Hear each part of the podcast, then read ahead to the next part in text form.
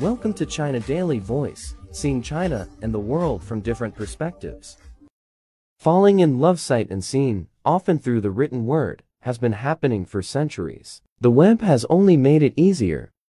What makes these digital relationships successful?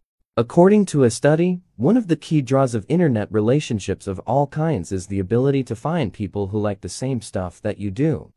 Love can be blind literally. One of the most famous studies is Deviance in the Dark, in which interactions between students were observed in both pitch dark and well-lit rooms. Those who met in the dark room, on the whole, were much more open and intimate with their fellow participants than those who met face-to-face under the fluorescents. In short, when you get rid of all the stress attached to face-to-face meetings, people feel more free to be themselves and get to know each other. Diana Dorell, an intuitive dating coach, explained that without real-life contact, you run the risk of developing strong feelings for the idea of someone, not the person themselves.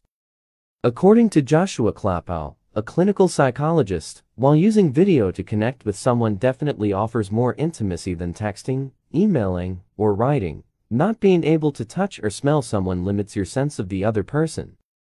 Besides, the web is full of tricksters. One study found that 81% of online daters admitted to lying about their weight, height, age or a combination of the three on their profiles. The web allows users to present their best selves to the public, and sometimes those selves are exaggerated.